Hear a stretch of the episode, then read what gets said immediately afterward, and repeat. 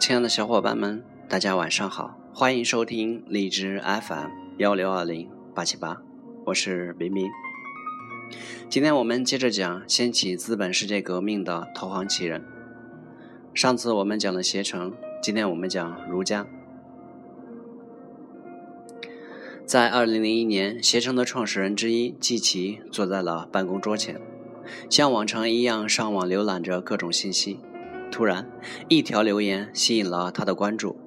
有网友在网上抱怨，携程网上预订的宾馆价格偏贵；还有人抱怨，携程网上锦江之星和新亚之星两家酒店基本预订不上。敏锐的季琦在不经意间嗅出了商机。顾客的抱怨促使季琦、沈南鹏开始探寻如何解决顾客的问题。他们开始分析携程网上订房数据。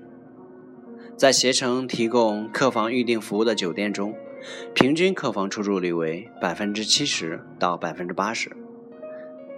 而两家没有经过任何星级评定的锦江之星和新亚之星，客房出租率却常年保持在百分之九十以上，甚至是经常客满。在经营模式和日常管理方面，这两家酒店采取的是连锁式经营。布局在经济发达城市，选址在交通便利、生活设施齐全的地段。酒店硬件环境不追求奢华和排场，但是安全卫生、服务到位。最突出的是，两家酒店的房价在两百元以内。结果很明显，高档酒店往往价格昂贵，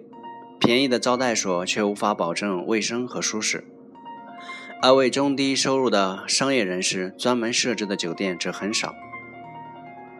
在欧美市场，经济型酒店与豪华酒店的比例是七比一，也就是说，每八家酒店当中就有七家是经济型酒店。而现在的中国市场比例几乎是一比七，结构严重失衡，蕴含了巨大的商机。因此，研究了西方国家酒店业的相关资料之后，经济型连锁酒店吸引了。沈南鹏的目光，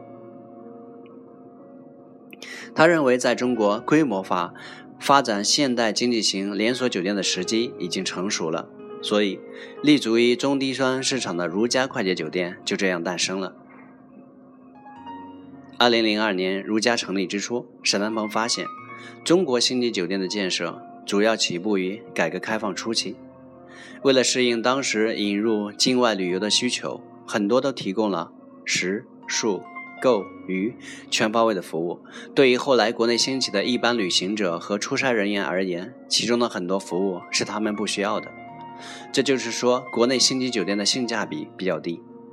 另一方面，大量的社会旅馆、招待所虽然价格比较低廉，但其卫生条件、家居条件、地理位置等都不能有效地满足出行者的需要。以上两个方面正是市场悖论产生的原因。儒家分析了市场悖论之后，一改传统思路，反其道而行之，以减法打造新的产品。儒家发现，对出差的商务人士和旅游人士而言，最重要的东西只有两个：床和卫生间。为此，儒家双向行动，一方面剔除了住宿需求以外的设施，降低成本。另一方面，将床品和卫生间作为如家酒店经营的重点所在，使客户能够享受到高的住宿质量和清洁、安全、周到的服务。当你走进如家，你会发现其浑身上下都透露出与传统酒店截然不同的气质。不追求星级，不照搬国外，从消费者的需求出发，减掉多余的设施和多余的服务，进而使房价大幅下降。与五星级酒店的奢华相比，如家就节节俭了很多。如家舍弃投资巨大、利用率较低的康乐中心餐厅设置，只建立占地五十到一百米的小餐厅，把更多的空间变成了客房。高档酒店的客房员工比是一比一到一比五。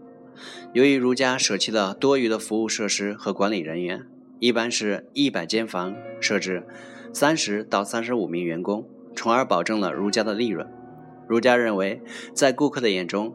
这种减法减少了基本投入，同时这又是一道除法，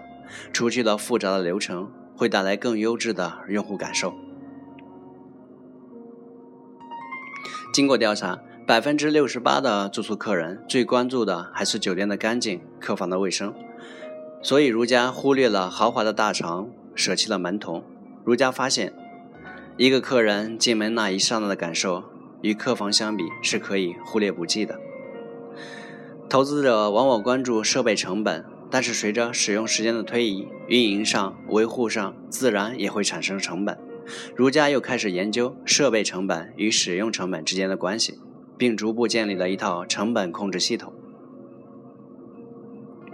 以地毯为例，其购买成本并不高，但是地毯会吸收气味，为了保证用户感受，需付出相当的维护成本。为此，如家舍弃地毯，改用维护成本较低的强化地板。在门店选址上，如家一律采用租赁形式。省去了建造酒店的复杂工程。这个社会上有很多资源可以利用，我们应当最大化的利用，而不是重新建立。应当把繁琐的东西简单化，把简单的东西核心化。到二零零四年秋，如家发展越来越快，分店也越来越多。新员工往往还没有完成两个月的封闭培训，就匆忙上岗了。如果上下级之间的沟通不能够顺畅，各个部门比较孤立地关注自己的工作，就极容易发生忽略相互配合而影响工作的现象。这时的儒家已经过了激情创业的阶段，必须要有新的战略，注入新的血液。于是沈南鹏开始在业内寻找人才，但是他却发现，酒店管理人才太过专注于酒店的细节管理。管理型人才未必就是经营性人才。沈南鹏灵光一闪，既然如家走的是连锁化道路，而连锁业做的最好的就是零售业，何不从那里请一些高手来经营呢？孙坚就是沈南鹏所需要的人，一个对酒店业一窍不通的男人，却能够让连锁经营与酒店管理融会贯通，为儒家的快速发展打下了基础。上任之初，孙坚首先制作了企业的模型，一个支持中心和四个经营中心。支持中心将担负着如家最重要的职责，负责制定全国的战略计划、服务标准和操作流程，搭建连锁企业必须的中央集权系统，例如信息采集、营销系统、采购系统、工程控制、财务管理等等，还要负责监督每一个地区酒店的执行力度。来保证整个如家酒店连锁管理的一致性。四个经营中心是华东、华南、华北、华西四地，北京和上海只是他们的根据地。好比下围棋：孙坚先让儒家把东西南北四个角确定，再让北京和上海作为中间的两条强龙。同时，这两条强龙是儒家整体赖以发展的基础。接下来，孙坚要做的就是用点、线、面。不断的把点连活，然后孙坚开始有选择性的放弃，他果断砍掉管理合同以及市场联盟两种加盟形式，明确以发展直营店为主，暂缓短期内增加分店数量的特许加盟拓展方式。孙坚认为，儒家品牌还没有强大到能够很好的控制和管理合作方，所以有时加盟店与直营店之间。难免会出现种种问题，因为在创业之初，为了迅速的占领市场，如家曾采取直营店、特许经营、管理合同以及市场联盟四种方式全面突击。这种方式在最初是必要的，但是现在情况变了，速度第一，但非唯一。孙坚的谋篇布局在2005年已见成效，这一年如家新开了35家门店，并且横跨四个经营区域。并将客房的平均出入率保持在百分之九十左右。在人员管理上，孙坚推行了一套全员绩效考评的管理系统，把店员员工的收入与该店的经营业绩直接挂钩，把店长的收入与整个如家的经营业绩挂钩。另外，还投资了五百万人民币，开发了自己的中央管理系统。新的管理系统在基础是应用上的更新，改变了传统酒业。运用人力对信息的整合，并且把四大管理系统进行整合和连接，使得如家在酒店业能够有一个非常好的信息化平台和综合分析运用能力。比如，如家快捷酒店在五年内针对会员推出了六加一促销活动。由于有一套成熟的客户管理系统，通过数据库就能取出满足条件的客户资料，既快捷又节约了成本。由于有了新的系统，每天一打开电脑，沈南鹏就能看到前一天分布在全国所有如家快捷酒店的经营数据和客源结构，每个月各店的成本情况也会自动的出现在屏幕上。如家团队的各方面努力，终于有换来的成果。二零零五年十月二十五日，如家快捷酒店在美国纳斯达克成功上市，成为中国酒店行业在海外成功上市的第一股。如家被视为风险投资的杰作。二零零二年，携程与首里集团共同投资建立了如家快捷酒店，启动资金只有一千万元，仅有五家店，四百八十七间客房。二零零三年，如家引入了包括 IDG、美国梧桐创投等境外战略投资者后，开始了大举扩张。二零零六年十月，如家酒店依靠 IPO 从纳斯达克融资一点零九亿美元，在短短的五年时间内，连锁店已覆盖了八十个城市，扩张速度早已超越了锦江之星。二零零七年十月，如家以总计约三点四亿元人民币的价格收购了七斗星分布在国内的十八个城市的二十六家连锁酒店。中国饭店协会调查数据显示，中国经济性酒店的入住率已从二零零五年的平均百分之八十九跌至二零零六年的平均百分之八十二点四。平均客房价格从二零零五年的三百二十八元降到了二百零九元，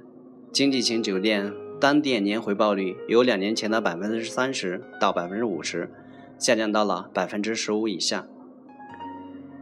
市场开拓初期高达百分之九十以上的入住率已经一去不复返了。伴随着整个宏观经济的不景气，甚至不少企业开始限制员工出差。种种迹象表明，经济型酒店的拐点已经来临，冬天就在眼前，如何过冬成了行业的共同难题。然而，此时的沈南鹏却高调宣布，准备在2009年新开酒店两百余家，接近于再造一个如家。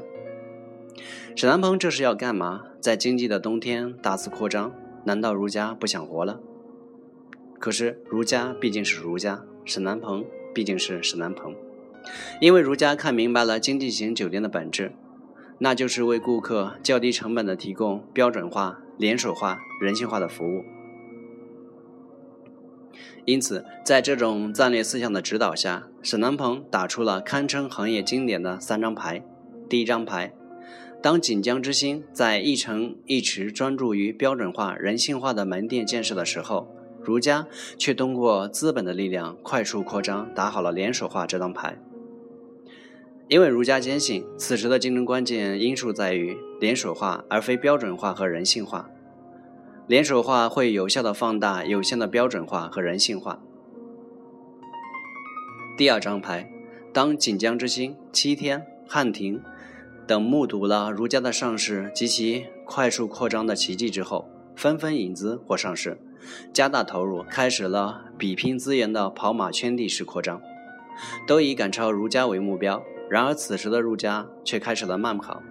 专注于内部的服务、培训以及标准化的管理体系的建设。第三张牌，当对手相互撕咬，行业环境变得恶劣，外部环境变得寒冷时，也就是对手由于种种原因纷纷放慢脚步，无法或无力大举扩张之时，而又不得不做点事情，或者准备补课练练内功时，此时的儒家却选择了。逆飞风扬式的快跑，在规模上再翻一倍，从而与对手再次拉开差距，从根本上发挥出了连锁化的本质和功能。同样的牌，不同的人出，什么时间出，如何出，效果当然是完全不一样。正所谓，拿到一副好牌固然重要，但更重要的是如何出这副所谓的好牌。因为当你拿到一副好牌时，对手的牌也不会差到哪去。这就是竞争，这就是博弈。坏是相对的，强弱也是暂时的。所有的优势劣势也是可以相互转换的，只有把握好行业的本质，到什么山唱什么高，方能众人皆醉我独醒。也只有这样，才能在行业的发展速度快慢转化和成长拐点升降时有所为有所不为，最终赢得最后的牌局。好了，今天的分享就到这里，感谢大家的收听，谢谢。